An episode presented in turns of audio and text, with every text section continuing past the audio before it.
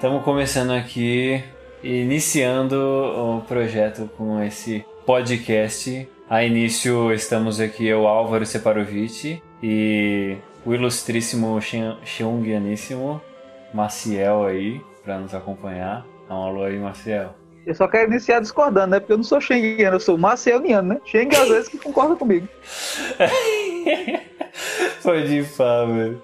É, a gente vai começar esse podcast aqui. É, a gente, eu, tanto eu como o Marcel, como várias outras pessoas, a gente coloca conteúdo, às vezes profundamente teonomista, às vezes simplesmente cristão com uma visão reformada, e bastante gente acaba com muita questão sobre teonomia. Então, vamos aqui começar um podcast sobre o tema, na é verdade? Vejo, acho que não há a melhor maneira de você iniciar esse tema aí do que com o tema que você me deu aí, né? Pra gente Exato. trabalhar, que foi a ideia de trabalhar as institutos Ruston, né? Até eu, eu, lembro, acho que foi o Kenneth Gente Júnior, que ele falou, né, que entre os teonomistas tem dois tipos de instituto, né? Tem o instituto de Calvino e a de Ruston, né? Quando fala instituto, o povo fala qual? De Calvino ou de Ruston, né? Essa obra aí vai delinear, digamos assim, opus magnum, né? Da, da teonomia, né? Ou uma das principais obras, né? E a parte da exposição dos dez mandamentos, ele vai analisando como aplicar a lei de Deus nas várias áreas da nossa vida. Exato. E como eu acredito que seja a principal obra sobre teonomia, a gente vai fazer aí, pelo menos iniciar esse podcast, uma sequência sobre essa obra, né, que é a Institutas da Lei Bíblica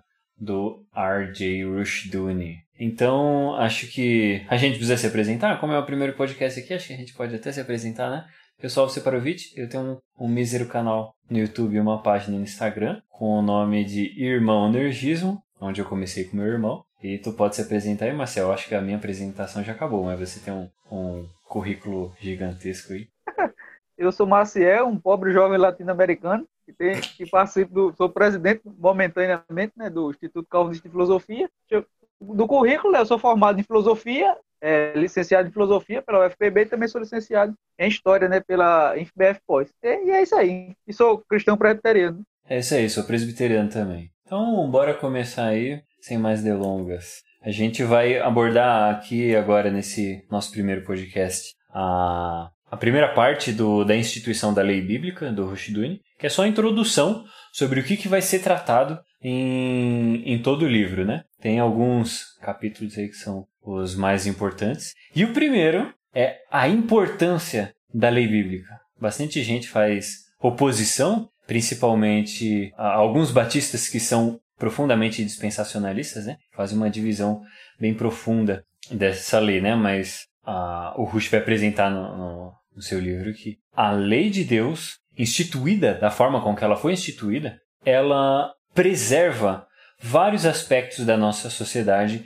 inclusive a ordem social. É, a gente tem o costume, eu pelo menos ouço bastante, né? Eu acho que todo mundo aqui no Brasil pelo menos ouve bastante, de que a gente, ah, nós temos que preservar os valores, nós temos que preservar a cultura, isso e aquilo. Isso me parece um negócio muito vazio, né? E normalmente, quando eles falam, olha, nós somos a favor da lei natural, a, noção, a, a, a, lei, a lei dos comuns, como se existisse algum tipo de regra que assim está na natureza e a gente precisa simplesmente descobrir essa regra. E assim, tem até teólogos que são muito importantes que a gente mesmo considera como muito importantes, como por exemplo Calvino, que acreditava na, na lei natural, né? na lei dos comuns, a common law. E o Rushduni vai mostrar que essa common law não importa da onde a pessoa extraiu ela, se ela extraiu da observação da, da natureza, da nossa sociedade, essas leis, elas são, é, na, no seu resumo, quando justas, né, elas são exatamente a lei como instituída no Antigo Testamento. Né? Eu achei que cabe uma análise, é, Álvaro, quando você passa para para pensar a noção de natureza, né? Fala-se muito de lei natural, né? Mas para que você fale de lei natural, primeiro você tem que abordar o conceito de natureza, né? porque você sabe que na modernidade há uma mudança abrupta nisso, né? Até quando você pensa em discussões, né? Por exemplo, a homossexualidade é natural antinatural, sempre surgem essas questões, né? Mas o que é a natureza em si, né? Quando o cristão está falando de natureza, ele tem visto o quê? Ele tem visto o propósito de Deus, a finalidade de Deus para determinada coisa. Né? Pense, peguemos o exemplo dessa questão do movimento gay né? ou da questão do comportamento homossexual. Né? O cristão entende que o comportamento homossexual é antinatural, mas não é, não é no sentido que o homossexual é uma aberração da natureza, uma doença, nada disso. A gente tem a noção de que a homossexualidade ela vai de encontro ao propósito de Deus para o qual o ser humano foi criado, para o qual foi feito o casamento. Né? Então é uma noção teleológica, ou seja, em termos de propósito. Qual é a finalidade do ser humano? O homem deve casar com mulher. Então essa é a finalidade de Deus do casamento. Por que, que a homossexualidade é errada? Porque é pecado. Justamente porque ela vai de isso. Né? E qual é a noção naturalista que vai se permear na modernidade? Quando um naturalista, um cara que diz que Deus não existe, que tudo é apenas puramente natural, tudo é explicável por lei da natureza, ele fala de natureza, ele tem visto o quê? Ele tem visto apenas a esfera horizontal, ou seja, a esfera humana. Ele esquece Deus, ó, Deus não existe, Deus está fora da jogada, só é aqui a gente. Então, para ele, qualquer coisa que existe na natureza é natural. É tanto que você vê, por exemplo, argumentos a favor da homossexualidade, falando de pinguins homossexuais, e tem certas espécies de cachorro, outros elementos da natureza que são homossexuais. Então, por isso você não deveria se opor a ela, né? Por quê? Porque tudo que é aquilo que é um dado da natureza é normal, é natural, é normativo. Né? Não vou ter, nem entrar em detalhes, né, para entrar em marquesado, não complica mais. Mas a ideia é o quê? Que qualquer coisa que existe na natureza é normal. Então perceba, são duas noções de natureza completamente diferentes. A noção cristã entende que natural é aquilo que é propósito de Deus, aquilo que está dentro do propósito de Deus, a finalidade de Deus para uma determinada coisa, enquanto a outra é qualquer coisa que existe no mundo, inclusive levando em conta a natureza caída. Não, isso é um negócio completamente descabido, né? A gente extrair Lei da, da natureza. Ora, os leão ali, uma manada com outra se encontra, briga e, e toma as fêmeas do time. Ué, eu vou fazer isso, eu vou entrar aqui na casa do meu vizinho, vou destruir tudo vou pegar a mulher dele pra mim, tá ligado? É, é a gente se basear nesse tipo de, de lei natural é loucura completa, porque a gente vê um monte de, de é, coisa cabreira no, assim, né, no mundo natural do, dos animais e a gente entender que isso é, é uma forma correta e louvável é completamente descabido, né? Exatamente. E ela assume que a natureza ela é como se fosse um axioma que você utiliza para demonstrar coisas, né? É aquela velha, aquela velha paixão que é, determinadas visões filosóficas têm de você usar a, a natureza como princípio, primeiro princípio que você extrairia dali princípios morais, né? Então, sei lá, você observou os planetas, observou o mundo e lá você deduziu que é errado matar. Como você faz isso até hoje eu não sei. Até eu não entendi como é que você da natureza pode extrair princípios, né? É Pensando é assim, né, de, a parte da observação dela, né? Porque eu acredito que na, na natureza intrínseca do ser humano você tem isso. Por quê? Porque Deus coloca na nossa mente, né? Como vai estar lá em Romanos. Mas você olhando para a árvore e você, não, é errado não matar porque eu vi as árvores. Então eu não entendi como é que funciona isso. Faz o menor sentido, velho. Mas aí acho que levando ainda em consideração, continuando né, nesse, nesse ponto, acho que a gente consegue caminhar para a segunda coisa que o, que o Rush ele vai trazer, que é a validade da lei bíblica. Porque que ah, essa lei ela tem algum tipo de valor, né? Eu até havia comentado antes que uma parte dos, dos batistas são profundamente é, dispensacionalistas, né? E não necessariamente que o dispensacionalismo seja um erro, mas quando isso leva a ele ser antinomista, ou ele negar profundamente as leis do Antigo Testamento. Tem até, eles usam passagem de Gálatas, Gálatas 2, Romanos 7, para falar que nós estamos mortos para a lei. A lei já não, já não tem mais efeito sobre nós, porque nós estamos no, na época da graça, né? Quando, é, se você lê até esses próprios textos, não só os versos, mas o texto completo, você vê que Paulo não necessariamente ele está fazendo uma acusação contra a lei, mas de um aspecto da lei. A lei como condenação, tanto que até nesse trecho aí de Romanos, logo depois ele vai falar, né? É, não que a lei seja ruim, ela é boa se alguém dela faz uso legítimo, né? Ou seja, ele não está destruindo a lei e instituindo a graça, né? Ele está, na verdade, é, mostrando um papel da lei que era exatamente nos acusar do nosso pecado, né? Para que a graça de Deus fosse abundante e não negar a lei, porque a lei é o que mostra qual que é o caminho correto, né? Paulo fala que antes da lei eu não conhecia o pecado, vindo a lei, o pecado renasceu e eu morri. Ou seja, sem uma lei, a gente não consegue ter noção daquilo que é certo e o que é errado. A lei, por definição, ela é uma diferenciação daquilo que é santo e daquilo que é profano, daquilo que é certo e daquilo que é errado. Sem essa noção, a gente perde completamente a noção. É como se a gente vivesse num mundo completamente cinza, onde a gente não consegue ver linha nenhuma, porque não existe branco, não existe preto, não existe cor. É, é tudo a mesma coisa, porque não existe uma definição. todas as coisas elas é, meio que perdem o seu valor porque a gente não consegue estipular uma lei, estipular uma regra. Ó, isso daqui é uma coisa, aquilo é outra, né? Que é exatamente o papel da lei, fazer uma definição daquilo que é certo e daquilo que é errado.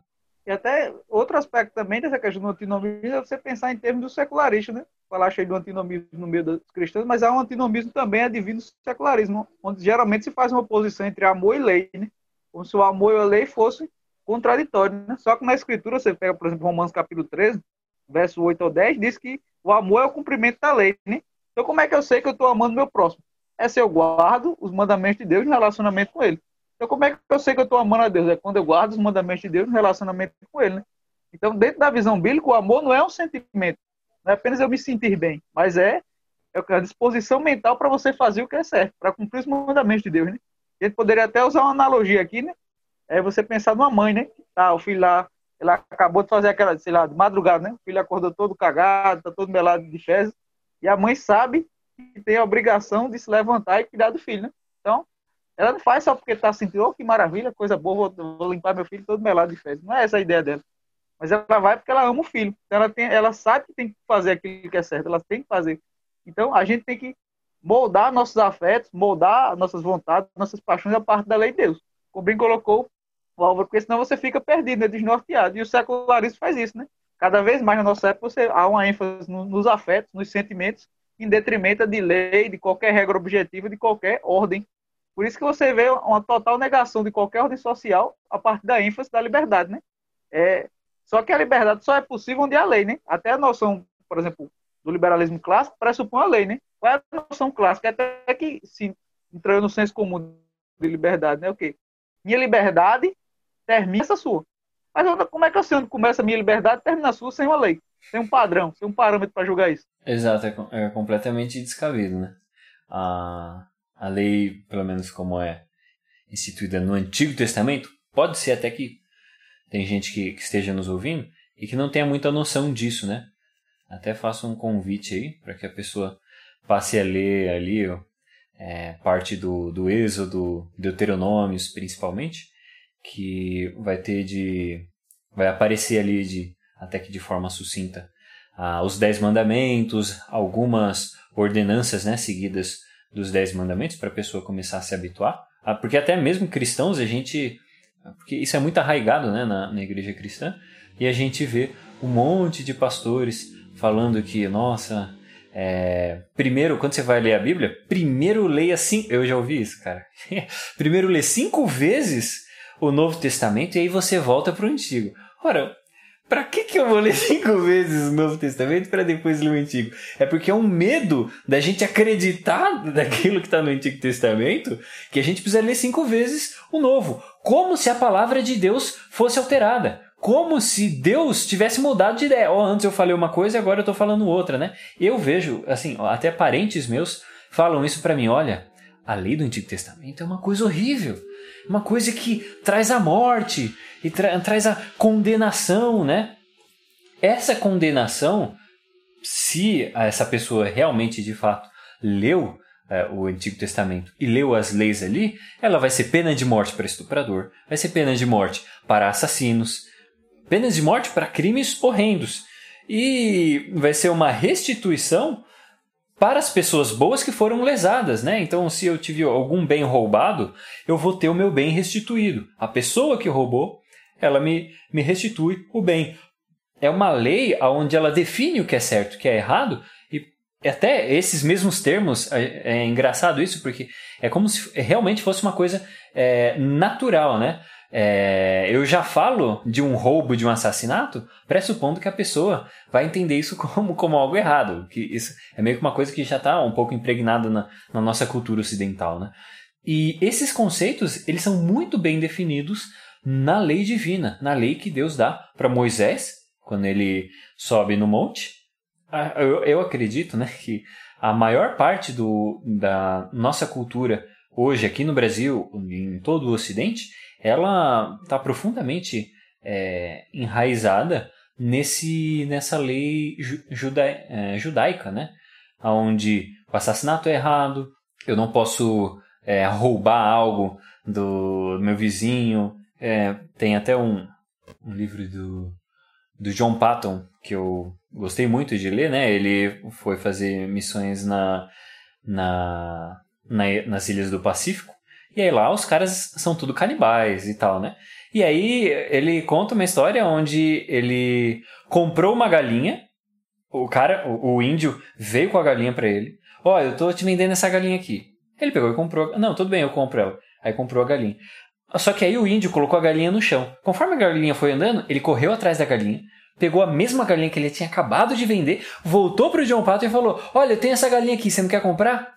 Porque o cara não tem parâmetro nenhum do que é comércio ele não tem noção alguma, tá ligado? Ele não tem nem cultura do que seja uma compra uma venda, o que seja um posse, o que, o que significa eu ter uma posse. Ele não tem noção nenhuma. Então, o que para nós, aquilo foi uma venda seguida de um roubo e de uma tentativa de, de venda de um bem roubado, né? Para ele não era nada. O, o, o missionário lá estava sendo otário, deixou a galinha correr e ele queria, ia vender novamente, né? Se a gente não tem essas coisas muito bem firmadas, por exemplo, como está firmado na lei divina, a nossa sociedade perde completamente as estribeiras. Né?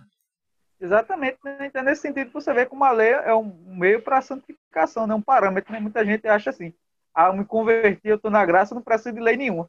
Então quer dizer que depois que você vira cristão, você pode matar, roubar, se prostituir, mentir. A gente sabe que não, né? Então, a lei ela serve como um caminho que aponta para a santidade, né? como uma plaga que indica para o caminho que você deve seguir, né? o caminho que você deve traçar. Então, essa noção que a gente está trabalhando aqui, né, de que é muito comum de amor oposto à lei, ou responsabilidade oposto à lei, é um completo absurdo. Né? A gente pode até pensar em outro exemplo, Cláudio. É você pensar num pai né, que diz que ama muito o filho, só que ele não sustenta o filho, ele não cuida do filho, ele nunca vai ver o filho, mas ele diz que ama o filho. Você vai acreditar? Não. Por quê? Porque é um pai que ele não cumpre sua responsabilidade, ou seja, ele não cumpre as obrigações dadas por Deus de que um pai deve tratar o seu filho, como deve cuidar do seu filho, que é suprir materialmente, suprir emocionalmente, disciplinar quando for necessário. Ele não cumpre os mandamentos de Deus no relacionamento com seu filho. Então, por isso ele não demonstra amor. Por isso que ele falta na demonstração do amor. Então, você vê que não há ambiguidade entre amor e lei. O amor é lei. O amor é graça. A graça é lei. E a lei é graça. Não tem como você excluir as duas coisas. As duas coisas se complementam. Não, exato, muito bem falado. É até interessante porque pra gente hoje em dia, principalmente com a cultura que a gente tem, a gente faz uma divisão entre o que é bom e o que é ruim e o que é santo e o que é profano. São duas coisas completamente diferentes. É, bom e ruim é uma coisa, belo e feio é outra coisa, santo e profano é outra coisa, e são tipo assim, mundos completamente distintos. E quando a gente for falar com com uma pessoa que não é cristã como nós, a gente tem que é, tirar todo esse vocabulário é, vinculado com religiosidade de santo, de, de profano, e a gente tem que passar para um, vocabulário de certo, de errado, de legalmente justo ou injusto, mas quando a gente vai ver é, e, e vai enxergar isso da ótica cristã, não existe essa diferença. Deus, ele é o padrão onde todas as coisas vão ser medidas. Deus é o padrão de certo. Qualquer coisa que se afaste dele vai ser, um, por contraste, um padrão de errado, né? uma graduação de, de uma coisa feia, horrível, horrenda. Dessa forma, quando a gente entende dessa forma que a gente precisa enxergar todas as coisas sendo referentes a Deus, que é o Criador absoluto, e ele que, que determina todas as coisas, né? todas as coisas são referentes a Deus, a gente entende que se nós tiramos uma regra, se nós nos tornamos anomistas, nomia aqui, para quem não, não tá não entende muito do termo, né? Nomia significa uma regra, uma definição, né? Se a gente é contra definições, contra leis, contra regras, a gente está em definição indo contra o próprio cristianismo. É impossível que a gente seja antipadrão, antipadrões, anti-leis, anti-regras e nós sejamos cristãos. Por definição, o Deus Santo, que é três vezes santo, santo, santo, santo, ele é o padrão de definir o que é correto e o que é errado. Ele, é, até no, no, na linguagem, né, nesse judaísmo de falar santo, santo, santo, significa que ele é santo e é completamente separado. Ele é o padrão de bem. É verdade, não tem como você fugir disso não. Né? Até a gente pode fazer uma ponto já para o terceiro tópico, né? A partir disso, a ideia de que toda lei é religiosa, né? Porque até como tu falaste, para a maior parte das pessoas, como essa lei fosse um fato bruto, né? Todo mundo sabe o que é certo e errado. Como se nunca tivesse na história humana visto discordância sobre moralidade, né? Só que é, Rushdon fala que tem tantas definições de justiça quanto há religiões. Então a gente sabe que a lei ela está amparada, amparada e ancorada numa moral, ou seja, toda lei ela vem de uma moral. Então, amar a Deus acima de todas as coisas é tão religioso quanto não matarás. Ambos são religiosos. Exato. E a gente submete a esses mandamentos por causa que foi o próprio Deus que instituiu. Né? Então, quando você para para analisar toda, toda a lei, toda a sociedade, ela está ancorada e amparada numa lei religiosa. Né? Não é à toa que por é que no, no Ocidente nós temos o casamento monogâmico e em vários lugares do Oriente a gente não tem isso por causa da influência do, cristianismo.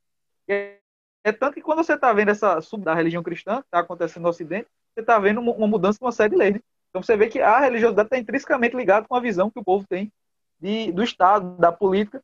E até o Estudante fala isso em várias trechos das institutos né, sobre a questão do paganismo, né? Como o paganismo ele não, não dá freios ao Estado, né? Não é à toa que você vê na antiguidade uma série de governantes que se achavam deuses, né? O, você pega o, você pega os imperadores pagãos que viviam no Egito, em Roma, vários dos imperadores eles se consideravam Deus, né? Então, para ele não havia limite. O cara é um Deus, não tem limite, porque ele pode fazer, o que ele pode legislar. Então você percebe aí como é o, o perigo, né? O perigo. E hoje as pessoas cultuam o Estado como se fosse um Deus, né? Você vê, por exemplo, nos casos da pandemia, todos os problemas que aconteciam, o pessoal achava que o Estado ia dar alguma solução. Alguma solução miraculosa ou coisa do gênero, né? Então você vê esse problema sempre acontecendo. Não, exato. Até eu fiz um vídeo no, no meu canal onde eu comento, uma vez que eu saí para andar de longboard, é, com, com os amigos, né? Voltei e aí a gente acabou entrando mais ou menos sobre esse assunto. E um amigo meu pegou e, e me falou que. eu perguntei para ele, né? Se o Estado legalizar é, o estupro de menores ou, ou, a pedofilia, né? Você praticaria? Ele falou: ó, se o Estado legalizou, se ele falou que é correto, então eu não vejo por que eu não, não praticar, né? Ou seja, se o Estado falar que você assassinar quem você odeia é, e isso agora é uma coisa boa, então a gente vai praticar. O Estado se torna, o padrão, ele se torna a fonte de lei, a fonte de regra. Né? Todas as vezes, o, o Rushduni vai deixar isso muito claro, não só aqui no, na, na, introdução do, das institutas, mas como em todo o resto do, do, das institutas, que a raiz e a fonte de lei é o Deus dessa lei, é o Deus da sociedade que, que agarra essa lei, né? E quando existe uma, uma mudança, por exemplo, na, aqui na, no Ocidente, a gente é, tem o, boa parte das nossas leis elas são muito próximas com a lei judaica, mas vira e mexe aí aparece alguém que quer mudar isso, né? Não, não, eu acho que a gente não deve seguir isso daí. Eu acho que o, o certo deveria ser outra coisa. Como por exemplo, ah, eu acho que o casamento não deve ser entre um homem e uma mulher é, e produzir filhos, né, criar uma família. Eu acredito que o casamento agora não é estipulado por Deus, mas o homem diz aquilo que ele quer que seja o casamento. A partir do desejo dele, ele vai estipular o casamento. Isso não é simplesmente uma lei, é uma mudança legal, mas isso é radicalmente uma mudança de divindade. Quem é que determina o que é certo e o que é errado? Quem é que faz a divisão? Quem é, quem é que aponta para onde que as coisas devem ir? No modelo anterior, né, como a gente havia apresentado, é onde Deus estipula todas as regras, Deus é, é, se torna até meio que é redundante, né? O, o Deus é o Senhor, Deus é o Deus da sociedade e a fonte de lei. Só que quando a gente vê esse esse movimento que, que vem chegando aqui no, no Ocidente por completo, no mundo inteiro, né? As pessoas querendo autodefinir, olha, eu acho que o meu casamento é eu com o meu cachorro, é eu com o meu videogame, né? No Japão a gente vê isso, né? Ah, eu casei com uma personagem de um mangá. A própria pessoa se torna o padrão do que é um casamento ou não. Agora não é Deus o definidor. O homem passa a ser o definidor de regra e de moral. Isso a gente consegue ver que a lei e a forma com que ela é aplicada não mostra só o que é certo e o que é errado, né? aquilo que ela expressamente está fazendo, mas anterior a isso, essa lei vai mostrar quem é a fonte de autoridade que vai estipular ela, né? E aí, como você falou, né? A gente é, é uma coisa inescapável. A gente, quando vai enxergar uma lei, a gente necessariamente precisa entender ela como um fundamento religioso, ou até para quem não gosta dessa linguagem religiosa, né, um, um fundamento metafísico, ou um, um fundamento que é, tem um valor muito mais alto do, do, que as outras pessoas, né? Não é mais um, um ser comum. Agora ele é um ser de, com caráter superior. Trazendo ainda para nossa sociedade do jeito que a gente fala, né? Que o poder emanando do povo, cada um define o que quer, cada um é o próprio Deus, cada um faz aquilo que bem entende para si próprio. Né? Você tira a divindade de um Deus transcendente que está é, tá sobre todas as pessoas e passa a ser agora cada um a sua própria divindade. É interessante que o Rustodano fala que quando você tem uma sociedade chamada de pluralista, é porque você tem uma, uma sociedade que é politeísta, ou seja, você tem várias divindades e várias leis sendo disputadas porque você tem crença em vários deuses, né? Nossa sociedade é pluralista porque é uma sociedade politeísta, né? Por isso que você, a todo momento, você está vendo várias leis concorrendo para saber quem vai ser a preponderante, né? Como assim, Marcelo? Vamos para exemplos concretos para a gente entender isso, né? Por exemplo, se eu perguntasse ao meu amigo Álvaro, né? Se por hipótese acontecesse é, de, de, eu cair em adultério. Se eu perguntasse a Álvaro, Álvaro ia dizer, não, você está errado, você tem que se arrepender, pedir perdão a sua noiva, você tem que voltar diante de Deus. Né? Mas se você pergunta a outra pessoa, não, vamos supor que eu perguntasse um relativista. Ele quer dizer, não, depende do seu ponto de vista, né? Se aquele você achou que era certo no momento, então não tem problema, né? Aí se eu me perguntasse a um sentimentalista, né, ele diria, não, é, a sua namorada lhe trata bem ou mal? Lhe trata mal. Então, se ela fez mal seus sentimentos, você está legitimado em fazer isso. Se você perguntasse uma feminista, ela ia dizer, não, ninguém é dono de ninguém. Então, não tem esse negócio de, de, de traição, não existe, né? Ninguém é propriedade de ninguém. Eu pensei, você tem várias leis concorrendo, né? Para resolver um, um, pequeno problema, né? Você deve trair ou não é, seu cônjuge. Você tem uma série de soluções diferentes, né? você tem uma série de padrões morais concorrendo para dizer o que você deve fazer ou não. Então, por isso que a gente tem uma sociedade pluralista, né? Você tem uma série de divindades aí concorrendo, né? Uma série de leis de várias divindades concorrendo, né? Então, infelizmente, a gente vive nesse contexto, né? A gente vive um contexto onde a palavra de Deus não é mais o fundamento absoluto. Você tem várias coisas concorrendo. Né? E até o costume fala, né? Que quando você está tendo uma mudança em leis centrais, é porque está tendo uma mudança na religião daquele povo. Então, nossa sociedade, o Cristianismo diz que está sendo gradativamente sendo trocado o cristianismo, isso no Ocidente em geral, né? pelo humanismo. Por isso você está vendo uma mudança em várias leis, né? Você tem uma tolerância maior com os bandidos, os bandidos são tratados como vítimas da sociedade. Então você tem uma, uma crescente negação da responsabilidade individual. Por quê? Porque junto com o humanismo vem a noção do ambientalismo, né? Não é só eu que sou culpado. Eu não sou culpado pelas coisas que acontecem de errado. Quem é culpado é o ambiente. Então, é, meus pais, foi porque fui criado mal pelos meus pais, é porque o sistema me prejudica, é porque eu sou pobre, é porque eu sou negro. É porque... Então você tem um zilhão de desculpas para todas as ações erradas que você faz, né? Então perceba, né? Mas isso, por que, que acontece isso? Porque você tem uma negação do fundamento religioso, tem uma negação do cristianismo como fundamento. Então você tem a introdução de uma nova ordem religiosa e, como consequência dessa mudança social, dessa mudança cultural, você tem uma nova ordem legal, né? O próprio Olavo de Carvalho também fala disso, né? Quando você chega para disputar isso na ordem legal, é porque a cultura se perdeu faz tempo, né? Então, a, geralmente, a, a, mudança no direito é o último lugar, né? Sempre primeiro começa uma mudança cultural, né? Nisso os conservadores, como geral, estão bastante corretos. É interessante que quando a gente entra nesse, nesse pluralismo religioso, onde cada um é o seu próprio Deus, é comum, na verdade, eu pelo menos nunca vi, de uma pessoa que é pluralista, ela arrogar para si a autoridade maior do que as outras divindades, né? Então, eu acredito na democracia, mas eu, a minha opinião é muito mais importante do que a, a opinião do, a opinião do, do outro Deus ali, né? Que, que, tá, que tá ali do meu lado. Normalmente, essas pessoas que são profundamente pluralistas, elas também têm uma tolerância com a maldade bem alta, né?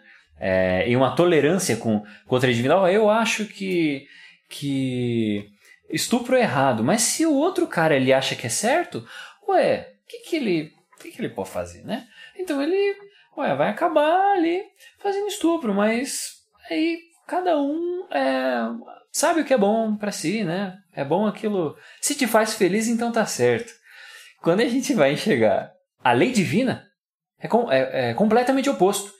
Deus, ele define que a lei dele é exclusiva, a adoração a ele é exclusiva, e até uma coisa que eu acho interessante, talvez a, a gente até já tenha ouvido isso de algumas outras pessoas, outros pastores e tal, que falam sobre o assunto, de que Deus ele é exclusivo, né? Um Deus zeloso que tem inveja, ele é, tem inveja do, do, dos seus, né? Mas um, um ponto interessante da, da diferença entre esse pluralismo religioso e a, a divindade única, né? A, você aceitar apenas Deus como Senhor, é que a forma com que Deus ele passa as suas leis é interessante. Inclusive, o Rushduni, ele fala que eu nunca tinha ouvido nenhuma, nenhum outro teólogo apresentar isso dessa forma com que o, que o Rushduni ele apresenta. De que a lei, quando ela foi dada a Moisés, Deus diretamente entrega essa lei a Moisés, ele entrega, e ele dá o nome de pacto ou é, aliança, né? E ele entrega em duas pedras entalhadas ali. Primeiramente, Deus escreve com seus próprios dedos ali na, naquelas pedras, né? E, cara, isso daqui eu achei mega interessante, assim. É, o Rushduni ter apresentado dessa forma, né? Que boa parte do, do que eu ouço, assim, alguns pregadores falando, é que cinco mandamentos estavam em uma pedra e cinco mandamentos estavam em outra, né? Faz sentido. Se tem duas pedras e tem dez mandamentos, aonde é que você vai colocar os mandamentos, né? Vai colocar cinco de um lado e cinco de outro. Senão ele vai apresentar uma perspectiva diferente, de que todos os dez mandamentos estão em uma pedra e todos os dez mandamentos estão em outra pedra. Quando a gente vai, por exemplo, eu trabalho como desenvolvedor numa empresa de crédito imobiliário, né? E quando o cara ele vai fazer um, um pedido de crédito para o banco, ele vai fazer um financiamento, e aí ele vai assinar os papéis, ele vai assinar o contrato, ele assina um contrato e depois ele assina uma outra via, e depois ele assina uma outra via, e aí cada via vai ser para as partes que estão relacionadas dentro desse contrato. Então uma parte vai para o banco, outra parte ele vai para a pessoa que está que, que tá sendo o. que está pedindo o crédito, né? Ou seja, aquele documento, aquele papel vai ser a prova de que o acordo que foi feito entre eles está exatamente dentro daqueles termos. Então, precisa estar dentro dos termos que estão ali naquelas duas vias. E aí, é, o Rush apresenta que uma via seria a via de Deus, né? Onde Deus ele, ele tem ali atestado na, na via dele que foi aquela lei que ele transmitiu. E o homem que, que a recebe tem a via dele, que é a via da onde está bem descrito aquilo que ele precisa obedecer. Dessa forma, é exatamente ah, o mesmo conceito que a gente tem hoje em dia de gente fazer um contrato legal. Por exemplo, eu moro num, num apartamento alugado, né? E aí eu assinei um contrato, ficou uma via com, com, a, com a imobiliária e outra via está aqui na, na minha gaveta, né? Onde nós dois, a qualquer momento, a gente pode rever o contrato e ver se a outra parte quebrou o contrato.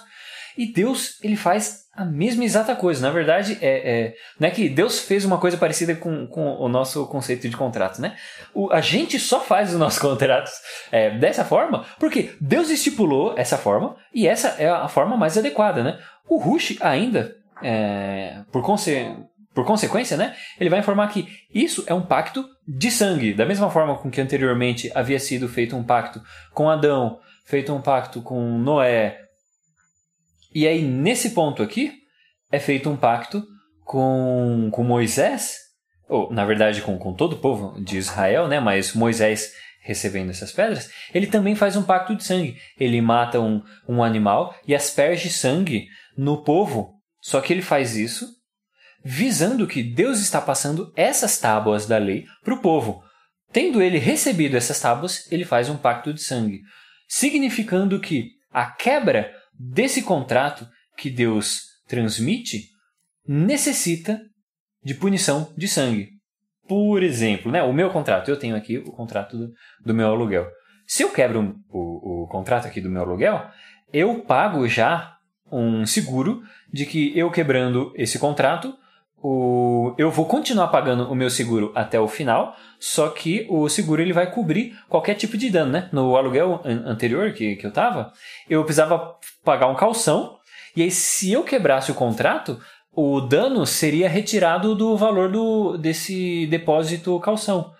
Então, qualquer tipo de quebra deveria ter uma punição no meu contrato anterior. E no meu contrato atual, que eu tô, né, eu pago um seguro e é meio que eu sou meio que penalizado, né, antes mesmo de, de eu cometer qualquer tipo de infração, mas é como se fosse um seguro para caso eu venha a cometer algum delito e quebre algum, alguma cláusula dentro do contrato, o seguro vai cobrir esse, esse dano, né? E a mesma coisa acontece quando Deus entrega a sua lei, onde ele faz um, um, contrato em duas vias e ele faz um pacto de sangue, aonde quando você quebra essa aliança, esse contrato, esse pacto, é necessário morte.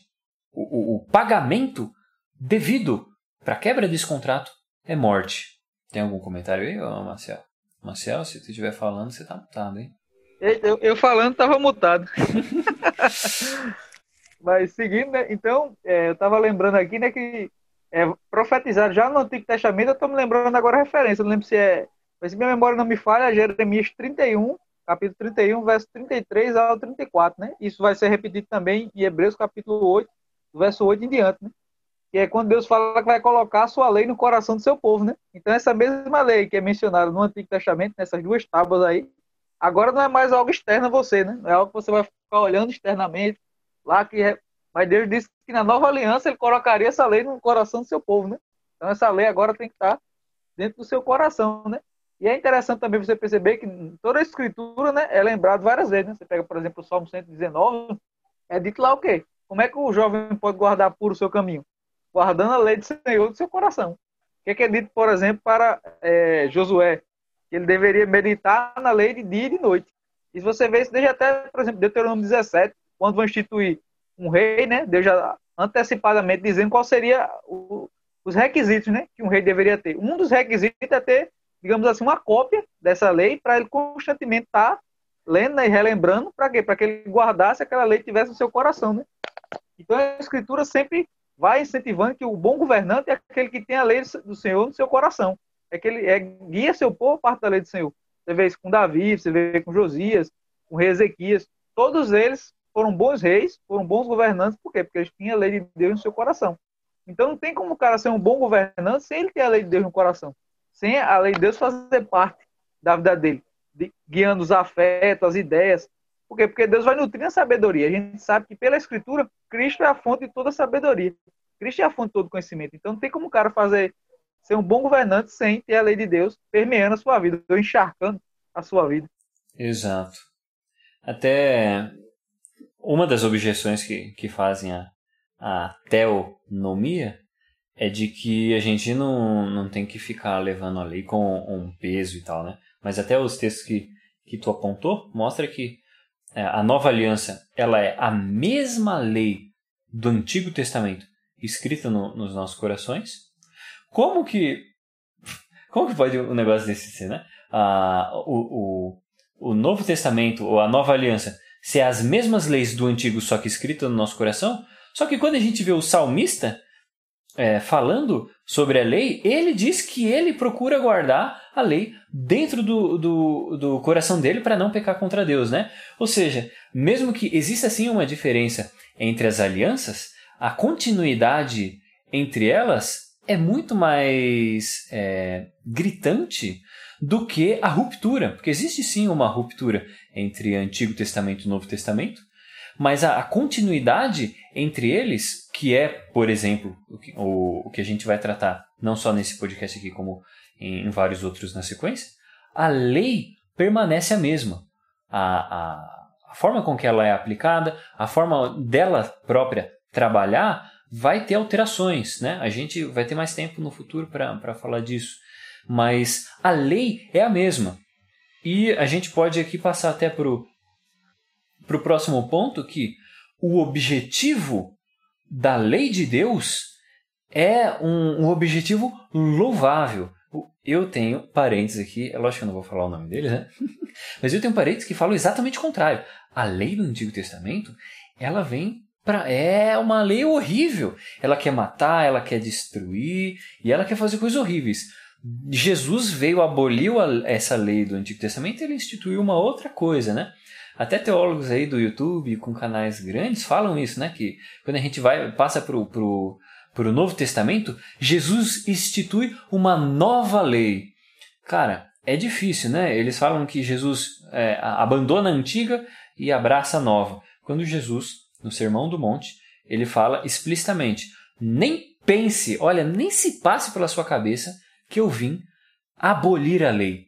Eu vim cumprir, eu vim fazer o cumprimento da lei. Nenhum tio e nenhum jota vai se passar da lei de Deus, né? E quando você vê toda a, a vida de Jesus, você não vê em momento algum ele fazer algum tipo de, de quebra de, de mandamento ou ele tentar atacar os mandamentos de Deus, mas ele sempre procura trazer a visão correta da lei de Deus e qual era o objetivo dela, né? Aí eu até anotei aqui alguns pontos que o Rush coloca como objetivos da lei divina. Aí eu coloquei pelo menos alguns, né? Bem poucos. A gente vai com certeza ter mais tempo para abordar no, no resto do podcast. Mas, como por exemplo, propriedade ah, na propriedade privada. Quando, quando em um dos dez mandamentos lá fala né, para a gente não roubar, né, não fazer furto. Só dentro dessa lei a gente consegue extrair vários conceitos como propriedade privada, a proteção da propriedade privada, né? Porque é, até para alguns alguns amigos vermelhos, você até você ninguém tem propriedade privada, mas se você tiver precisa ter função social. Se não tem função social, a gente vai tirar sua propriedade privada, né? O conceito de é, não roubar, da forma com que ela é estipulada na, na escritura, ela também prevê a proteção dessa, dessa propriedade, né? Que ela não pode ser extraída. É um fundamento comercial que, para que seja transferido, eu preciso ter um comércio. É, regras de pagamento de salário também é estipulado. Fundamento para restituição ao invés de punição. Quando existe um roubo, o que, que vai acontecer? Olha, a gente está trabalhando até aqui no, no modo ideal, né? Onde a gente deve fazer isso, deve fazer aquilo. E se alguém quebra essa regra que foi estipulada, o que, que tem que acontecer? Restituição. A gente não simplesmente, por exemplo, aqui no Brasil, ah, se um cara rouba alguma coisa, o cara vai preso e o cara que foi lesado, que, que teve o bem roubado, ele não vai receber nada, né?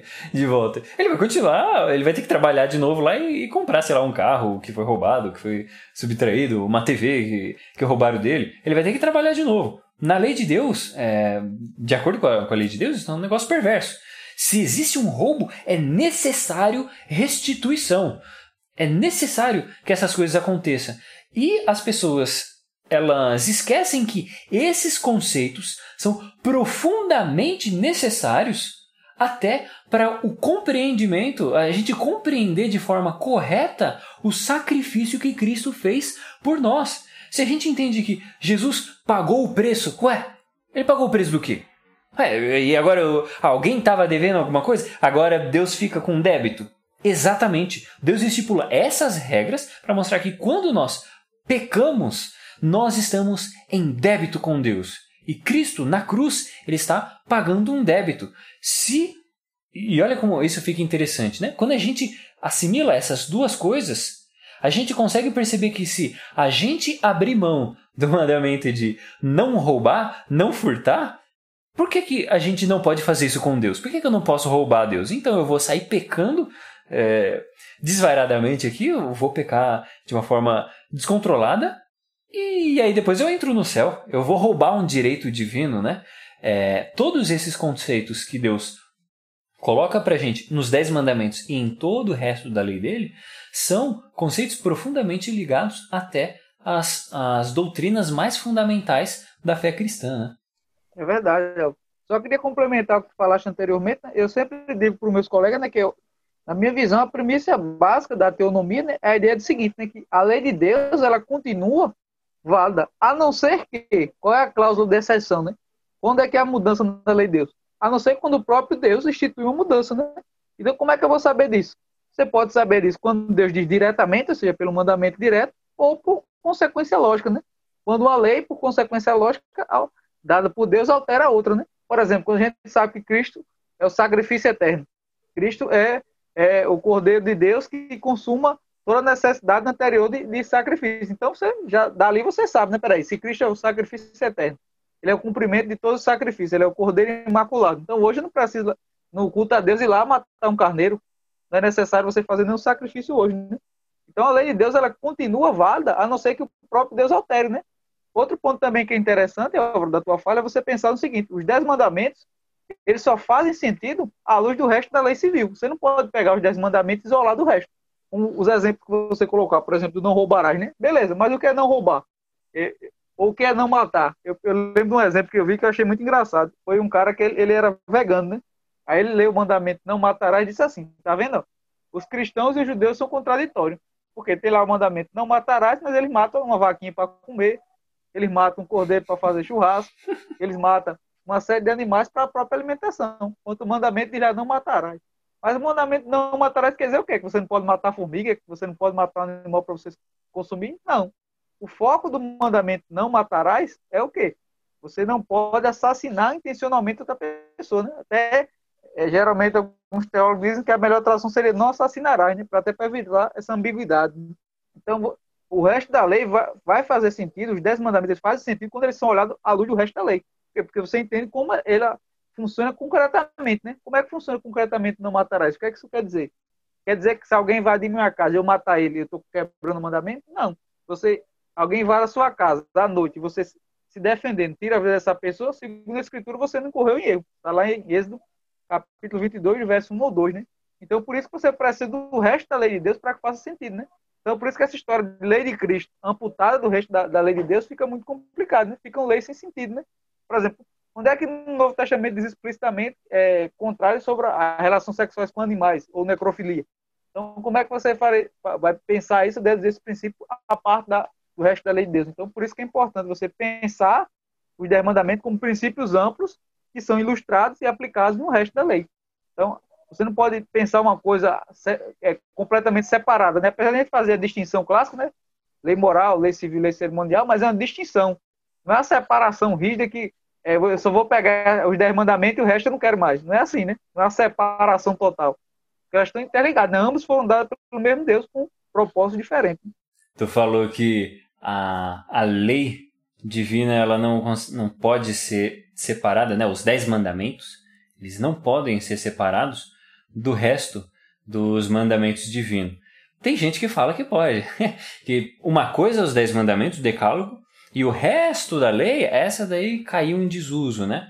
Mas a gente vai ver no, no Novo Testamento a frase que é, ame a Deus acima de todas as coisas e ao próximo como a si mesmo. Aí Jesus fala: esse é o resumo da lei e dos profetas. Ou seja, o resumo da lei e dos profetas é amar a Deus acima de todas as coisas e ao próximo como a si mesmo. Quando a gente até faz um estudo dos dez mandamentos, os primeiros são os padrões de como a gente deve amar a Deus, e, o, e os últimos mandamentos são o padrão de como nós devemos amar ao próximo. Aí eu te pergunto, Marcel, é possível que eu resuma um texto e fale uma coisa exatamente o contrário do que está no texto? De jeito nenhum, né? E eu, inclusive, Álvaro, eu gostei muito dessa tua fala, porque me lembrou uma, uma coisa que um, um professor meu de teologia me disse já há muito tempo atrás, né, quando eu estava fazendo curso lá na igreja ele deu uma ilustração que eu achei ótima. Ele disse que o primeiro, é, esse resumo dos dois mandamentos, né, amar a Deus acima de todas as coisas e o próximo como a si mesmo, é como se fosse dois links. Quando você clica no primeiro link, você abre os mandamentos concernentes à guarda da, da, do nosso relacionamento, né, que a gente deve guardar para mostrar que ama a Deus, né? Ou seja, quando você clica no primeiro link, ou seja, de amar a Deus acima de todas as coisas, você abre os, os mandamentos que têm um relacionamento com nossa direta relação com Deus. E quando você abre o link, você clica no link de amar o próximo, você abre todos os mandamentos que estão claramente declarados de como deve ser nossa relação com o próximo. Eu achei fenomenal essa ilustração dele. Né? Então, o, o, resumo não cancela a lei. Na verdade, são links que apontam para essa lei. Eles são, como bem falaste, eles são dois pontos que resumem a lei que apontam para essa lei. Né? Mas como é que eu vou saber que eu estou amando meu próximo? Eu posso amar meu próximo e mentir, mentir sobre ele? Eu posso amar meu próximo e querer roubar a mulher dele, roubar os bens dele? Não. Como é que eu digo? Não, eu amo você, Álvaro, mas agora eu quero roubar tuas coisas. Eu quero roubar a sua esposa. Eu quero lhe, quero lhe passar a perna no negócio, quero lhe roubar. Não tem como. Então, uma coisa não, não, faz o mínimo sentido. A mesma coisa vale para com Deus, né? Você diz, ah, não, eu amo muito a Deus. Mas todo dia eu blasfemo contra a Santíssima Trindade. Quando eu chego no culto, eu fico gritando, jogo merda no pregador e, e xingo todos os irmãos da igreja. Tem sentido isso? Não tem. Então, o resumo da lei não cancela o resto da lei. Pelo contrário, elas são simplesmente links que apontam para essas leis maiores. Exato. A gente entender que, que existe uma completa desconexão do, dos dez mandamentos, ou até de amar a Deus acima de tudo, ao próximo com si mesmo, com o resto da lei que o próprio Deus transmite, é uma loucura completa, né? Um desentendimento do que seja realmente a, a lei que é passada ali no, no Antigo Testamento, né? Uma desconex... Ou até uma desconexão, como, como é feita, de prática e de da moral. É como se eu conseguisse ter uma moral, conseguisse ter uma religião que ela é desconectada da minha prática, sendo que, que isso é impossível, né? A, a, a lei divina, ela impacta a nossa vida por integral, tanto a nossa vida religiosa como todas as nossas obras, né? Elas estão sempre é, sobre o sob a tutela de Deus, né? E ele, até um, um ponto, né? Ele vai cobrar todas as nossas obras, porque toda a terra é propriedade divina.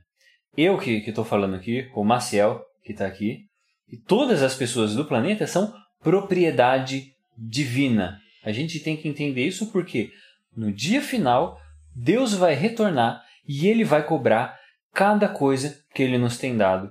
O corpo que ele nos deu para que nós usufruíssemos, de, usufruíssemos dele, e Deus vai cobrar todas essas coisas. E a gente precisa ser diligente e fazer o que é bom, o que é correto, segundo os parâmetros do Deus que criou todas essas coisas, né? Dessa forma, a gente pode ter vida abundante, a gente pode ter felicidade e a gente pode ter uma expectativa de que Deus irá nos galardoar, né? Ao invés de nos condenar pelas nossas más obras.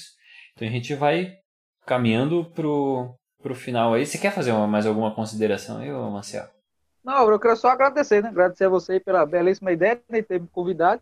Dizer pessoal que no decorrer é, das nossas exposições, de nosso podcast, vai ficar mais claro alguns pontos centrais, né? Que a gente não pode tocar em mais detalhes, né? Como, por exemplo, essa relação entre continuidade e descontinuidade de certas leis. Então, à medida que a gente for avançando, a gente vai poder pontuar melhor, né? E até também, na medida que a gente for entrando nas leis, a gente vai poder pontuar até algumas, algumas certas diferenças né, na compreensão de teólogo, como certas leis se aplicariam hoje. Né? Tem certas discordâncias entre os próprios economistas, mas isso a gente vai ter mais tempo para desenvolver. Mas, em primeiro lugar, mesmo, eu quero agradecer por essa outra iniciativa e, que, e convidar o pessoal a acompanhar, né? Vai ser benção demais.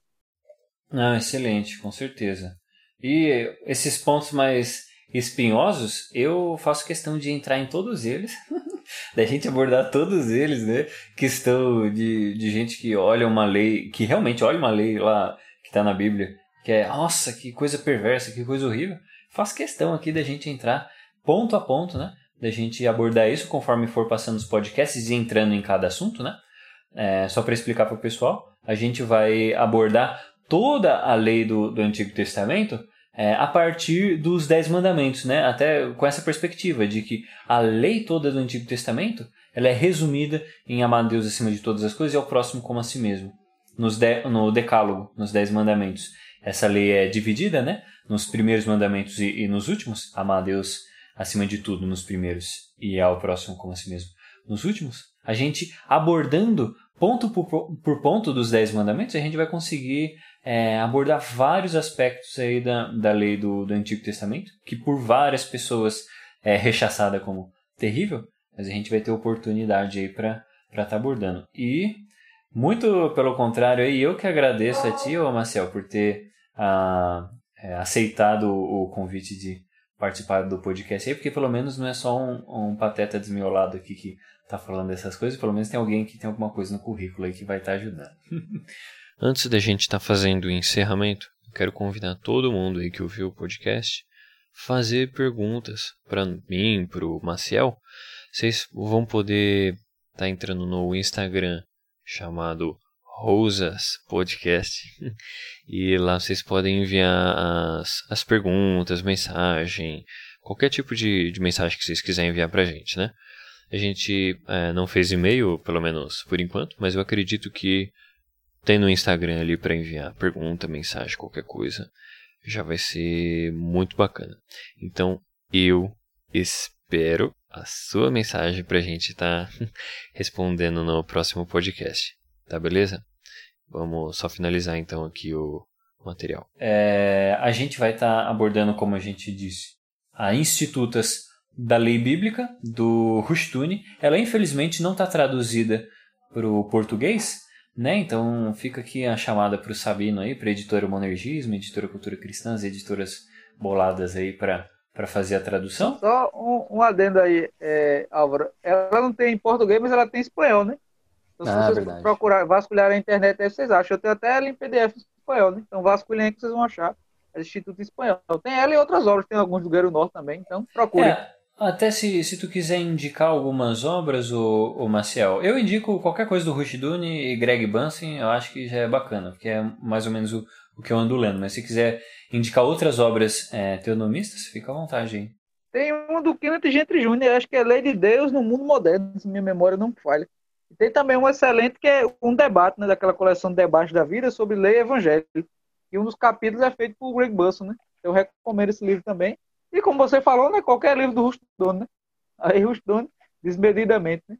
Mas eu acho que essas duas obras serviriam como uma boa introdução. Também o material do, o, do Anderson Sandler também, são bem legais, né? Porque, eu não lembro se o primeiro nome dele é Peter, né? Mas é, não lembro se o nome dele, mas é o Anderson, né? Que escreveu lá, Cosmovisão Sexual. Então pode ler tudo dele também, que é muito bom. Então, excelente. Então a gente vai ficando por aqui. Deus abençoe a todos. Ah, Marcel, eu não sei se você é.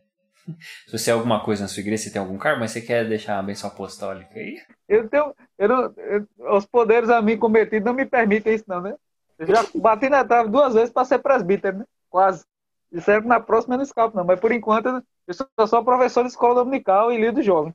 Mas eu não tenho nenhum cargo eclesiástico, diácono, presbítero ou pastor, não. Então, então solta a bênção do comedor de feijão aí. Ai, a bênção do comedor de feijão. Essa é novidade pra mim. É, então, então fiquem na graça do Senhor Jesus Cristo. Excelente. Deus abençoe a todos. Valeu.